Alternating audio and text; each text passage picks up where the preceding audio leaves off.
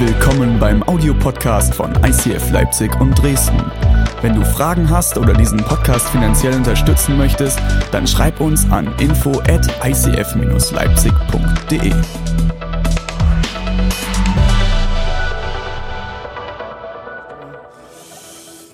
Ich freue mich mega, mit euch diese Serie zu eröffnen. Gefährliche Gebete. Das wird richtig, richtig gut. Ähm, und wir werden uns in den nächsten drei Wochen mit Gebeten beschäftigen. Die haben es in sich. Aber ich freue mich unglaublich drauf und ich glaube ganz, ganz fest daran, wenn du offen bist, wenn du sagst, hey, ich bin ready, diese, auf diese dreiwöchige Reise zu gehen, dann kann das dein ganzes Leben auf den Kopf stellen. Positiv auf den Kopf stellen. Drei Wochen werden wir uns mit Gebet beschäftigen und ich weiß, ich habe ich hab keine Ahnung, wie du zu Gebet stehst. Ob du betest oder dir das total fremd ist. Und wir sind alles Leute aus unterschiedlichsten Prägungen heraus. Und vielleicht kennst du Gott überhaupt nicht. Für mich war früher Gebet nie Priorität Nummer eins. Ich bin in einer christlichen Familie aufgewachsen, meine Eltern sind auch Pastoren, aber ich habe nie wirklich gebetet. Weil für, für mich war Gebet immer so, es war so ein innerlicher Krampf. Ja, langweilig, öde. Das ist mein Sohn. Ist okay. ähm, und ich weiß nicht, ob, ob, ihr, ob ihr diese 24-7-Hour-Prayers kennt, ne, wo, du, wo du dich so eine Schicht eintragen kannst und in 24 Stunden, Stunden, sieben Tage die Woche beten. Boah, mir taten die Leute immer leid. Ich habe gedacht, meine Herren, eine Stunde lang beten. Ich weiß schon nach fünf Minuten nicht mehr, was ich sagen soll. Na, und dann sitzt du da, Däumchen drehend. Und dann vor fünf Jahren war es in etwa, war ich in einer Glaubenskrise. Äh, ich habe mein Theologiestudium zu Ende gemacht und ich habe angefangen als Jugendpastor zu arbeiten in der Church von meinen Eltern. Und auf einmal bin ich in so eine übelste Krise reingeschlittert. Ich habe Gott in Frage gestellt, ich habe ihn angezweifelt. Und krasserweise war das aber der Moment, wo Gott mein Bild bezüglich Gebet um 180 Grad gedreht hat. Und es ist ein bisschen so gewesen, um, um ein Bild zu verwenden, als ob ich mit einem Auto im strömenden Regen ohne Scheibenwischer gefahren bin. Ungefähr so wie in diesem Bild. Weißt du, ob du schon mal auf der Autobahn gefahren bist und auf einmal so ein übelster Platzregen? So, Gott sei Dank haben wir Scheibenwischer. Weil ohne Scheibenwischer siehst du nicht viel. Du hast kaum Orientierung. Das ist alles verschwommen. Und dann auf einmal war wie, als ob Gott sagt, hier David, der Scheibenwischer geht hier an. Und auf einmal, selbst im krassesten Platzregen, hatte ich Orientierung und ich hatte irgendwo Sicherheit. Curtin Boom, eine der bemerkenswertesten Frauen in unserer Weltgeschichte. Wenn du noch nichts von ihr gelesen hast, wirklich musst was von ihr lesen. Die hat folgenden Satz rausgehauen. Das Gebet sollte unser Steuerrad und nicht unser Ersatzrad sein. Lass mich dich zu Beginn dieser dreiwöchigen Reise folgende Frage stellen, die ich mir genauso stelle in meinem Leben. Ist das Gebet in deinem Leben dein Steuerrad oder ist das Gebet in deinem Leben dein Ersatzrad? Und ich möchte dir noch eine Frage stellen. Wenn du betest, wie betest du? Wie betest du? Ich lehne mich mal aus dem Fenster und würde behaupten, dass 90 Prozent deiner Gebete sich um deine Bedürfnisse und vor allen Dingen um deine Sicherheiten drehen. Ist bei mir nicht anders. Wir, wir haben alle schon diese Gebete gesprochen. Gott, beschütze mich. Gott, segne, segne mich. Gott, sei mit mir. Und an den Gebeten ist erstmal überhaupt nichts Verwerfliches. Aber ich stelle immer wieder fest, die Motivation dieser Gebete ist immer die eigene Sicherheit. Und wenn du bereit bist, dann dürfen wir gemeinsam in den nächsten drei Wochen lernen, mutige und auch gefährliche Gebete zu sprechen. Gebete, die, die dich vielleicht sogar auf deine Knie zwingen, weil du merkst, wow, die haben einen enormen Einfluss auf mein Leben. Gebete, die du nicht mit deinem Verstand oder deinem Intellekt beten kannst. Und das machen wir so gerne, gerade in der westlichen Welt. Wissen wird ganz groß geschrieben. Aber das sind Gebete, die können du und ich nur mit unserem Herzen beten. Und ich möchte zu Beginn beten und ich lade dich ein mitzubeten dass du und ich uns darauf einlassen.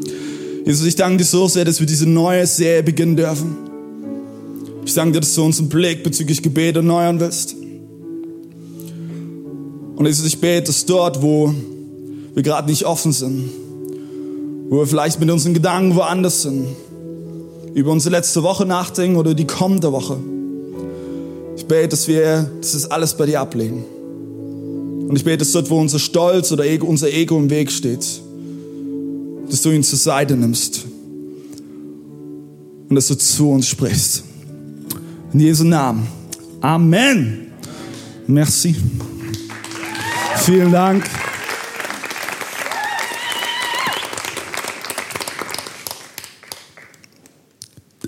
Das erste mutige Gebet, was wir uns heute anschauen wollen, lautet, suche mich. Es geht jetzt nicht um Ostern, ja, ähm, das ist nicht der Inhalt dieses Gebets. Ähm, und wir steigen direkt ein mit unserem Predigtext. Und ihr findet es um Psalm 139, 23 bis 24.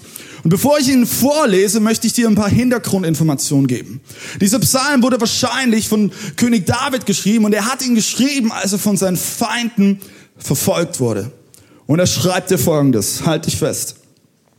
Erforsche mich Gott und erkenne, was in meinem Herzen vor sich geht.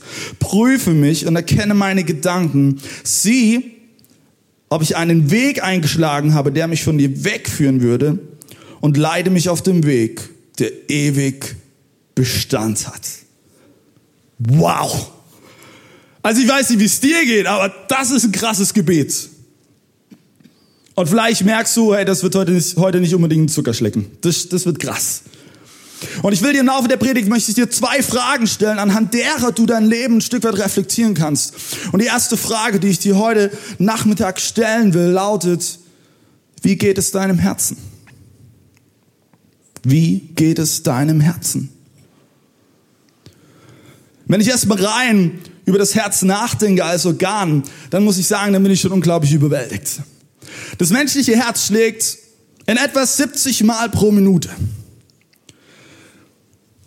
Das heißt, 100.000 Mal am Tag. Bis zu einem Alter von 70 Jahren hat das Herz mehr als 2,5 Milliarden Schläge gemacht. In einer Minute hat dein Herz dein komplettes Blut einmal durch den Körper gepumpt. Am Ende dieses Tages sind das in etwa 7000 Liter. 7000 Liter.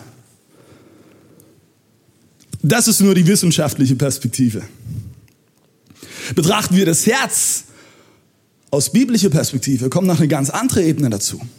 Dann ist es nicht nur der stärkste Muskel mit in deinem Körper, sondern das Herz ist der Sitz deiner Zuneigungen und deiner Leidenschaften. Und dann finde ich es interessant, und es wird auf einmal ziemlich deutlich, wenn zum Beispiel Jeremia, das war ein Prophet aus der Bibel, wenn er in seinem Buch schreibt, in Kapitel 17, Vers 9. Abgründig ist das menschliche Herz, beispiellos und unverbesserlich. Wer kann es durchschauen? Das sind krasse Worte. Abgründig ist das Herz. Wer kann es durchschauen? Wer durchschaut dein Herz? Und dann macht es auf einmal Sinn, wenn König David auf seine Knie geht und betet, Gott, erforsche mich, erkenne, was in meinem Herzen vor sich geht. Und das hebräische Wort, was hier mit erforschen übersetzt wird, das meint auch untersuchen oder durchsuchen. Und es steht im Imperativ. Das heißt, König David fordert Gott regelrecht auf. Hey Gott, schau hinter den Vorhang meines Lebens. Schau, was hinter der Kulisse abgeht. Ich bin bereit, ehrlich gegenüber mir selbst zu werden und mich selbst und meine Motive zu prüfen. Und ich weiß nicht, wie es dir geht, aber für so ein Gebet, da musst du Mut haben. Da brauchst du echt Eier. Er ist so, sind wir doch mal ehrlich.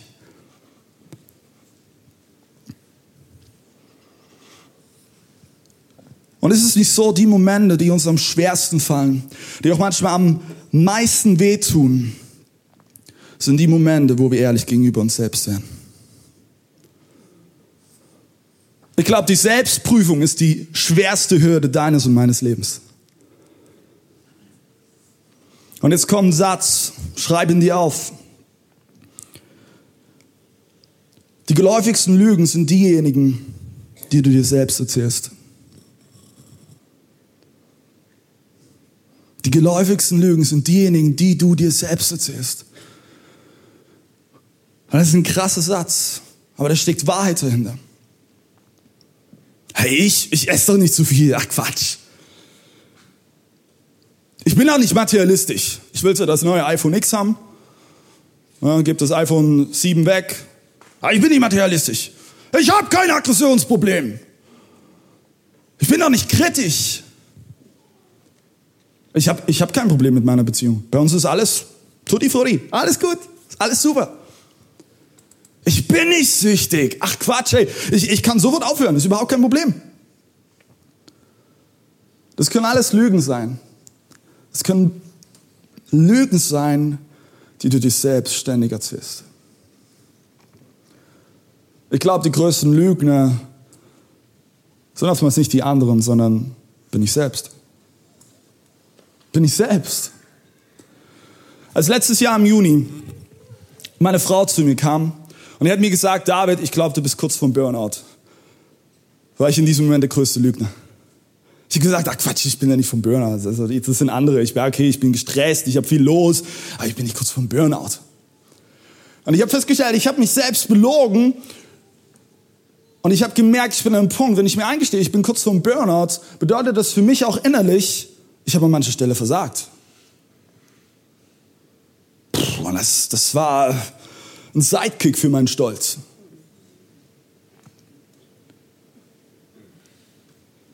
Aber ich musste ehrlich gegenüber mir selbst werden, weil dann hätte ich nie auf die Bremse treten können. Ich hätte nie einen Restart wagen können. Und es kommt eine ganz wichtige Erkenntnis. Und da werden wir noch mehr nächste Woche eingehen. Manchmal muss etwas zerbrechen, damit was Neues entstehen kann. Manchmal muss was zerbrechen, damit was Neues entstehen kann. Sind es die Momente des Lebens, wo ich schreie, yes, juhu? Nee, ganz bestimmt nicht. Fragst du mich, hey David, hast du Bock, das normal durchzumachen? Nein, definitiv nicht. Aber es ist auch eines der Momente, wo ich am meisten über mich gelernt habe. Ich will dir drei praktische Tipps mitgeben. Für die kommende Woche, wie du den Zustand deines Herzens prüfen kannst. Und die auch mir immer wieder helfen. Der erste Tipp, den ich dir mitgeben will, ist, hör auf deine engen Freunde. Wenn unabhängig voneinander zum Beispiel zwei meiner engen Freunde zu mir kommen und zum Beispiel sagen, hey David, du bist in letzter Zeit immer so negativ. Was ist denn los mit dir? Du bist nur am Rumnörgeln. Ist irgendwas passiert? Dann ist es der Moment, wo alle Alarmglocken bei mir angehen. Und dann werde ich es prüfen, weil meine engen Freunde kennen normalerweise mein Herz. Sie wissen, worin ich gut bin und sie wissen, worin ich echt nicht gut bin. Also will ich in diesem Moment ehrlich gegenüber mir selbst werden und will das prüfen. Und wenn ich merke, hey, okay, gut, ich bin vielleicht in letzter Zeit immer negativ gewesen, dann will ich Schritte gehen, damit ich wieder positiver werde. Und ich will anfangen, Dinge zu verändern in meinem Leben. Hör auf deine engen Freunde. So, der nächste Punkt, der ist total easy, das kriegen wir alle super hin. Überwinde deinen Stolz. Haben wir kein Problem mit. Überhaupt nicht. Der Stolz, dein und mein Stolz, ist das größte Hindernis für persönliches Wachstum. Das größte Hindernis. Versteh mich nicht falsch, es geht nicht darum, dass, dass du dir alles gefallen lassen sollst. Überhaupt nicht. Aber wenn du Potenzial entfalten willst in deinem Leben, dann musst du auch kritikfähig sein, dann musst du bereit sein zu lernen. Sei ein lebenslanger Lerner. Und lass uns niemals vergessen, und das Sprichwort kommt übrigens aus der Bibel, Hochmut kommt vor dem Fall. Das ist ein biblischer Spruch, Leute. Wenn du merkst, du hast ein Problem mit deinem Stolz, dann geh noch heute nach der Celebration zu einem aus deiner Small Group oder zu einem engen Freund von dir und sag, hey, lass uns beten. Ich habe keinen Bock, dass mein Stolz mir im Weg steht. Pack es an. Überwinde deinen Stolz. Und der dritte Tipp, den ich dir mitgeben will, den liebe ich. Und erziehe dich einmal pro Jahr einer kompletten Selbstprüfung. Ich erkläre es kurz. Ich habe festgestellt, für uns ist es vollkommen normal, dass wir alle zwei Jahre, so ist es ja auch vorgeschrieben, unsere Autos zur HU und AU bringen. ist ja normal, müssen wir machen. Aber in unserem persönlichen Leben lassen wir oftmals Dinge so lange laufen, bis der Motor uns um die Ohren fliegt. Wie wäre es denn, wenn wir uns bewusst einmal im Jahr die Zeit nehmen, uns selbst zu prüfen? Wenn du einen Mentor hast, dann nimm dir einmal Bewusstsein in dem Jahr und sag, hey, feedbacke mich. Wenn du einen engen Freundeskreis hast, dann nimm sie zur Seite und sag, hey, wie habt ihr mich dieses Jahr wahrgenommen? Habe ich mich irgendwie negativ verändert? Richtig, Veränderung ist, ist nicht, erstmal nichts Schlechtes. Ich wünsche prinzipiell zum Geburtstag, ich würde Deborah nie sagen, bleib so wie du bist. Da sagt der Mann Halleluja. Nein, weil ich finde es nichts Schöneres zu sehen, als zu sehen, wie sich ein Mensch immer weiterentwickelt und wie er sein Potenzial entfaltet. Es gibt da nichts Besseres, aber es gibt auch diese andere Schiene, wenn wir uns negativ verändern, dann brauchen wir Leute, die uns das auch sagen. Es sind diese weißen Elefanten, die im Raum stehen, aber die spricht keiner an. Es laufen nur alle ringsrum, wie bei so einem Museum. Ne? Aber keiner spricht's an. Nimm dir einen Moment, wo Menschen deinen weißen Elefanten ansprechen können. Das war die erste Frage. Wie geht es deinem Herzen? Die zweite Frage, die ich dir mitgeben will, lautet, welche Lebensängste hast du? Welche Lebensängste hast du? König David betet, prüfe mich und erkenne meine Gedanken. In der englischen Übersetzung steht hier, know my anxious thoughts. Kenne meine ängstlichen Gedanken. Ich möchte dir eine Frage stellen. Was macht dir Angst? Und ich rede jetzt nicht von Spinnen oder Schlangen oder einer kalten Dusche am Morgen. Was macht dir Angst?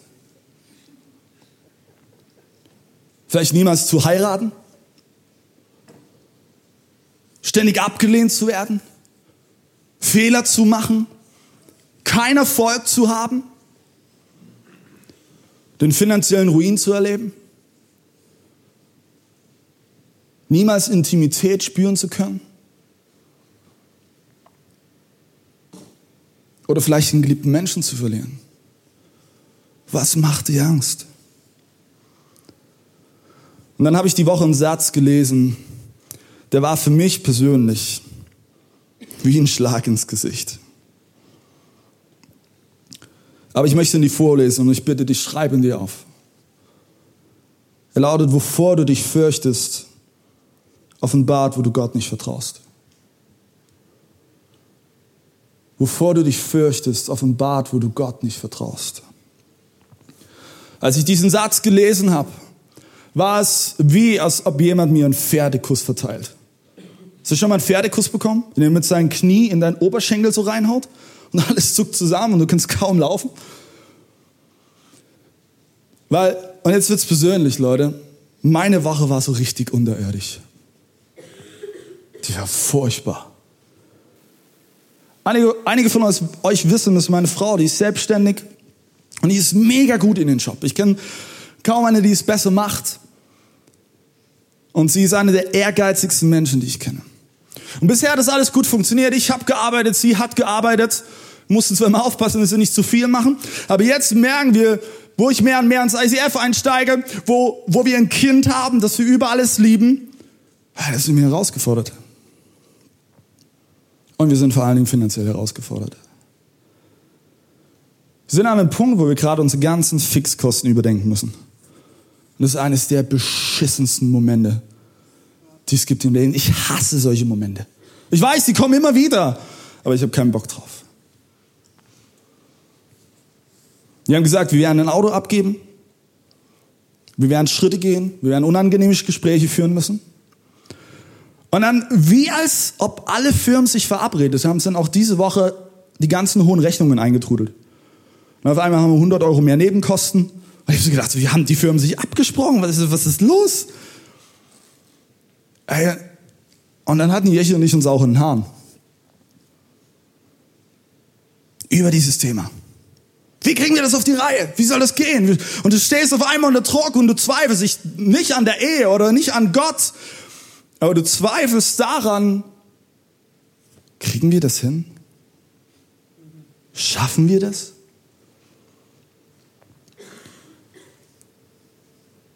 Warum erzähle ich dir das so offen? Weil ich niemals will, dass du denkst, nur weil ich hier oben stehe, dass bei mir alles perfekt läuft. Überhaupt nicht.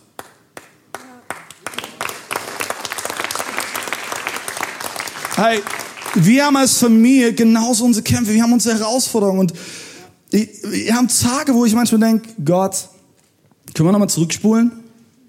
Ja, so ähnlich wie in dem Film Bambi, wenn die Mama stirbt, nochmal zurückspulen, ist nicht passiert. Ist leider nicht möglich. Die Mama von Bambi ist tot. Und genauso solche Tage. Und genauso solche Tage gibt es immer wieder. Die kommen.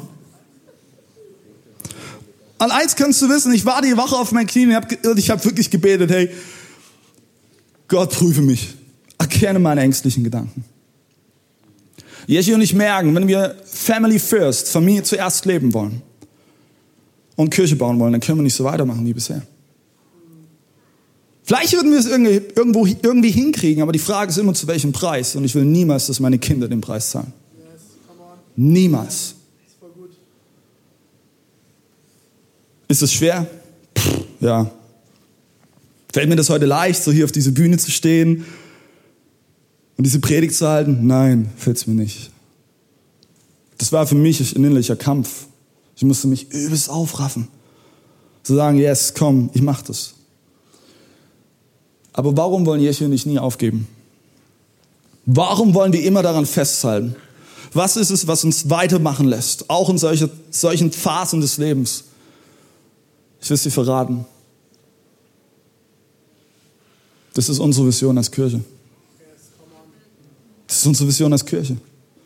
Dieses Bild, was uns mit Leidenschaft füllt, dass wir Jesus sehen wollen und sehen wollen, wie Menschen ihnen immer ähnlicher werden. Wir Menschen anfangen, furchtlos zu leben. Und wir Menschen anfangen, ihr Umfeld zu verändern. Und ich möchte diese Vision in Realität sehen und ich will so lange weitermachen, bis ich sehe. Das lässt mich weitermachen. Das lässt uns weitermachen. Und dann ist es mir diese Woche wie Schuppen von den Augen gefallen. Ich habe Jesus klein gemacht die Woche. Innerlich habe ich an den kleinen Jesus geglaubt. Ich, ich bin als mehrere Tage später bin ich auf die Knie gegangen und habe gebetet. Was habe ich als allererstes gemacht? Ich habe Panik geschoben. Ich habe mich und meine Frau bombardiert mit Fragen. Wie kriegen wir das hin? Können wir überhaupt beide parallel arbeiten? Und jetzt haben wir nur ein Kind. Wie ist es, wenn wir mal irgendwie drei oder vier Kinder haben? Wie sollen wir das alles auf die Reihe kriegen? Ja, du kommst dann zum Babysitten, René. Wie schaffen wir das? Und weißt du, was ich feststellen musste? Ich hatte einfach nur Angst. Ich hatte Angst. Ich hatte Angst, Dinge zu verlieren.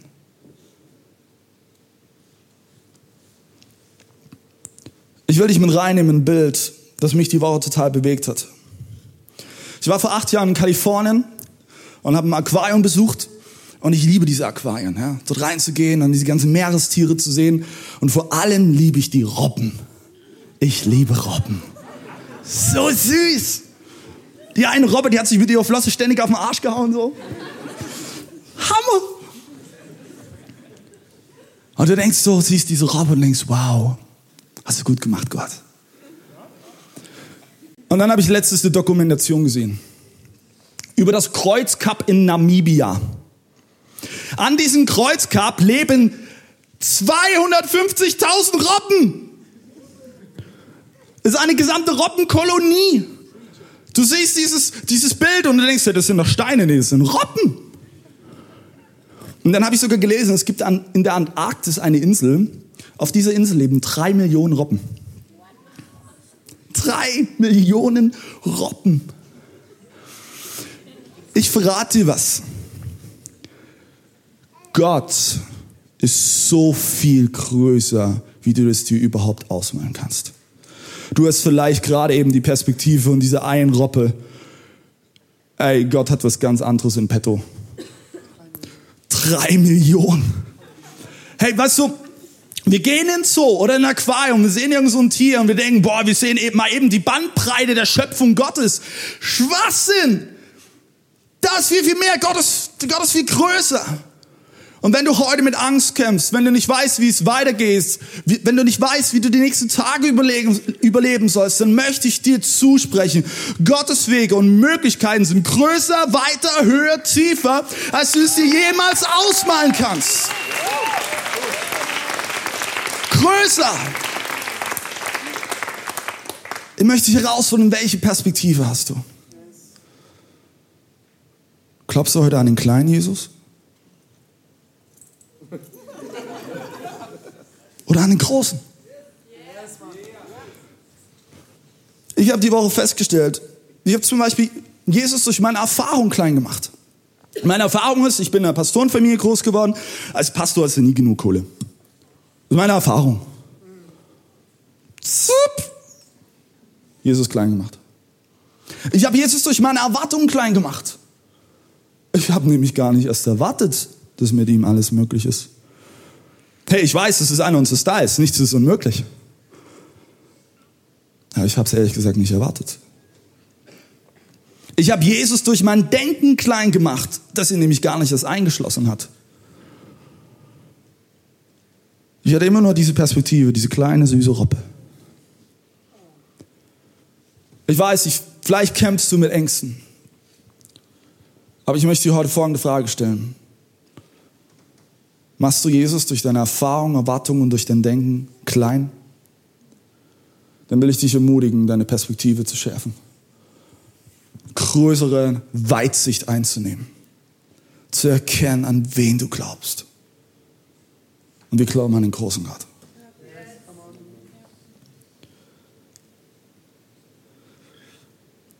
Ich habe die Woche haben mir ein paar Punkte geholfen, geholfen, um mit meinen Ängsten zurechtzukommen. Und ich will sie dir mitgeben, weil ich glaube, dass auch dir helfen können, wenn du merkst, du kämpfst mit Lebensängsten. Und das erste ist, sprich über deine Ängste. Red darüber. Warum erzähle ich das so offen hier in der Predigt? Das ist nicht, weil ich mich in den Mittelpunkt stellen will, sondern wenn du willst, ist es eine Art Selbsttherapie für mich. Ich erzähle euch das und in diesem Moment verändert sich meine Perspektive. Ich bekomme neuen Mut, Dinge anzugehen und sage, hey, jetzt ist recht. Wenn du in einer Small Group oder in einem Team bist, dann sprich über deine Ängste, sprich darüber, wo du dich davor fürchtest. Und vor allen Dingen an uns Männer, Leute. Okay, wir, sprechen immer von Mut. Aber wie es, wenn wir mal nicht über, über irgendeinen Mist reden, sondern darüber reden, wofür, wo, worüber wir uns fürchten. Teile es. Und dann betet gemeinsam füreinander. Tragt einander. Und merkt wie immer Folgendes. Mut ist nicht, keine Angst zu haben, sondern Mut ist es, die eigene Angst zu überwinden. Mut ist es, die eigene Angst zu überwinden. Der zweite Punkt ist, oder der zweite Tipp, den ich dir mitgeben will, Geh die Herausforderung an. Geh sie an. Hätte ich nach so einer Woche Lust, meinen Kopf einfach mal auch in den Sand zu stecken? Oh ja. Ich hätte Böcke einfach zu sagen, nö, du, ohne mich. Aber dann würde ich relativ schnell feststellen, dass mir die Luft ausgeht.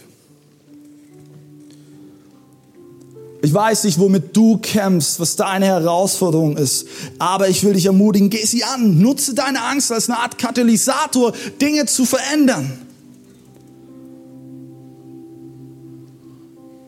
Versuche es nicht aus eigener Kraft. Du wirst es nicht schaffen. Du brauchst Gott, du brauchst die Kirche, du brauchst Menschen um dich herum, die dich hochziehen, wenn du am Boden bist. Ich habe die Woche habe ich in René angerufen gesagt, René, ich muss mich kurz auskotzen bei dir. Ich habe ihm von der ganzen Situation erzählt. Das brauche ich.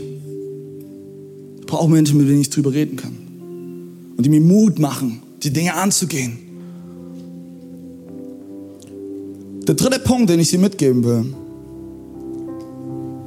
ist, dass du deine Ängste hinterfragst.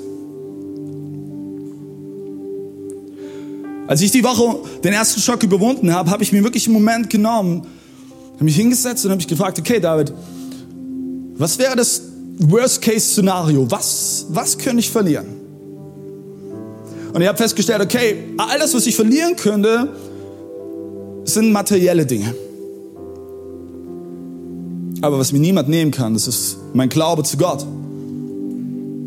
Was mir niemand nehmen kann, ist meine Familie, meine Ehefrau, mein Sohn. Und ist das nicht hunderttausendmal mehr wert als all das andere? Das Problem ist bloß, diese Dinge nehmen wir oftmals als selbstverständlich. Wir vergessen uns immer wieder daran zu erinnern, dass es einfach nur Gnade ist. Dass es einfach nur ein Geschenk ist. Wenn du das nächste Mal mit Ängsten kämpfst, halt für einen Moment an und stell dir die Frage, okay, was, was, was, was kann ich eigentlich verlieren? Und dann nimm das, was du verlieren kannst. Geh zu Gott und sag, Gott, ich habe Angst davor. Ich fürchte mich. Aber ich gebe es dir. Es ist dein Business. Es ist deine Verantwortung, Gott. Gebe es ab. Lass uns gemeinsam an eine Stelle aufstehen.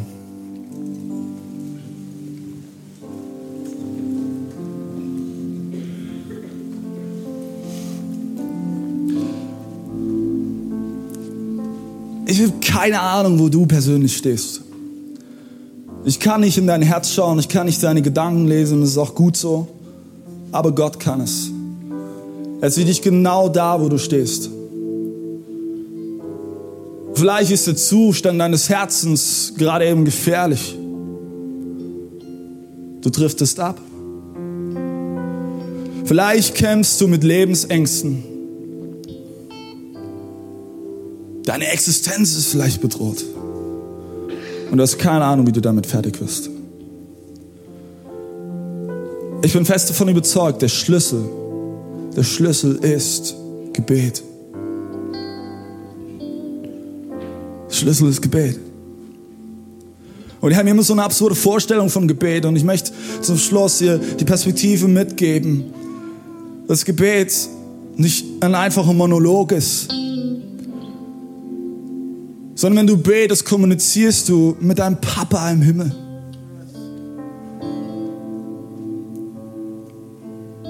Ich möchte dich ermutigen, dass du heute anfängst, ehrlich auch gegenüber Gott zu werden. Schütte dein Herz aus und wenn es dir gerade bescheuert geht, dann sag es ihm. Wir dürfen auch mal bei Gott wütend sein. Und ich glaube, manchmal wünscht er sich es sogar, dass wir einfach mal rauslassen, was wir innerlich fühlen. Vielleicht bist du einfach nur frustriert. Hey, dann sag es Gott, bring es zu ihm. Kommunikation funktioniert nur, wenn wir den Mund aufmachen, wenn wir ehrlich werden, wenn wir Dinge aussprechen.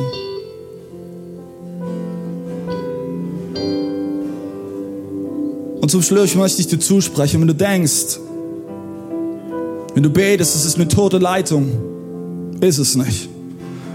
Am anderen Ende der Leitung ist ein lebendiger Gott, der es nichts lieber will, als dir zuzuhören und zu wissen, was in deinem Herzen vor sich geht. Und er sehen will, dass du dich veränderst. Und er sehen will, dass du dein Potenzial entfaltest. Es gibt für ihn nichts Schlimmeres zu sehen, wie du vielleicht in eine Sackgasse reinläufst. Er liebt dich. Am anderen Ende der Leitung wartet dein Papa. Und er will hören, wie es dir geht. Und ich möchte, dass wir uns einen kurzen Moment nehmen, wo jeder für sich sich diese zwei Fragen nochmal stellt. Wie geht es meinem Herzen? Mit welchen Lebensängsten kämpfe ich? Und dann möchte ich gemeinsam mit uns beten.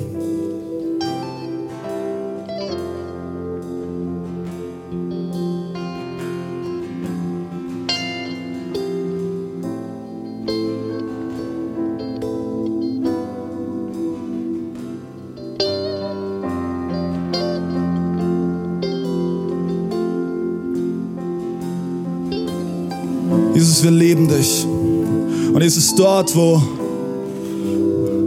unsere Herzen gerade wehtun, bitte ich, dass du kommst mit deiner Gegenwart und dass du Wunden verheilst. Ich bete es dort, wo wir abdriften, dass du uns wieder zurückholst zu dir. Jesus, und wir wollen dir alles abgeben, dort, wo wir uns fürchten. Wir wollen nicht wissen, wie wir vielleicht die nächste Woche überstehen. Wir wollen dir Danke sagen, dass du in all dem drin stehst. Wir wollen deine Perspektive einnehmen, nicht unsere menschliche Sicht.